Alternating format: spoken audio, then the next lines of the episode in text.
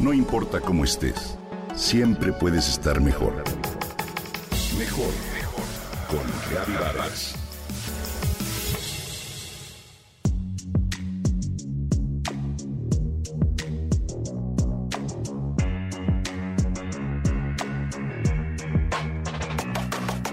Que suene bien, que nos traiga buenos recuerdos, que combine con los apellidos, que rinda honores a un ancestro.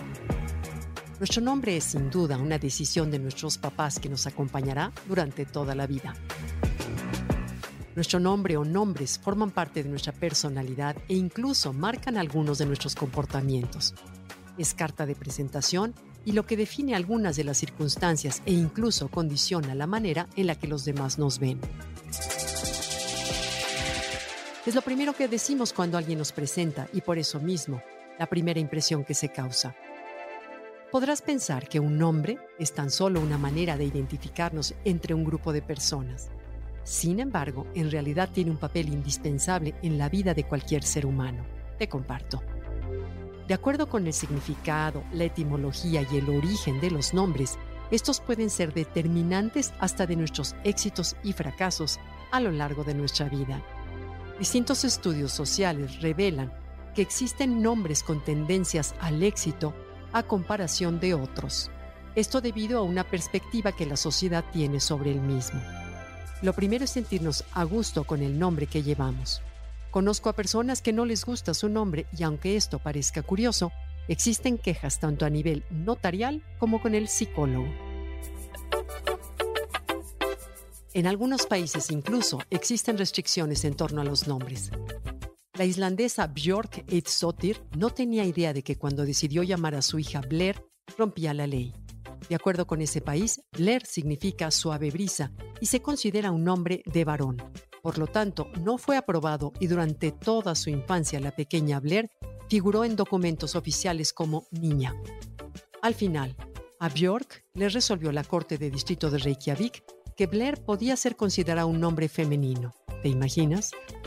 Así, países como en Alemania, Suecia, China y Japón ponen restricciones en los nombres a fin de cumplir ciertas normas gramaticales y de género, así como salvar a un niño o niña de posibles bochornos. De hecho, en Islandia existe incluso una lista de 1853 nombres de mujeres y 1712 de hombres, entre los que los papás pueden elegir y en caso contrario deben pedir permiso a un comité especial. Nombrar a tus hijos puede ser verdaderamente una prueba de creatividad o una manera de expresarse. En un nivel básico, el nombre revela detalles sobre nuestra etnia o algunos aspectos sobre nuestro origen o el año en el que nacimos. De acuerdo con la mirada de la biodescodificación, los nombres también transportan cargas energéticas fuertes y por eso no se recomienda utilizar un nombre que traspase varias generaciones y lo conecte a la historia de un familiar. Tampoco se aconseja llamarlos con el nombre de algún fallecido, pues a la larga tiene una connotación negativa. Una investigación que se realizó en Estados Unidos revela que a partir de los ataques del 11 de septiembre, se encontró que una persona con nombre árabe tenía menos posibilidades de concretar una entrevista de trabajo. Esto forma parte de los prejuicios sociales, sí, pero puede conllevar consecuencias inevitables. Lo ideal es escoger nombres con significados positivos cuya raíz etimológica tenga buena acepción.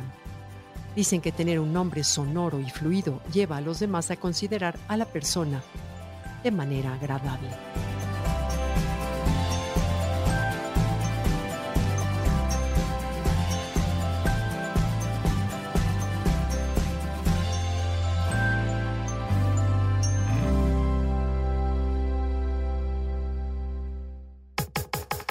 Comenta y comparte a través de Twitter.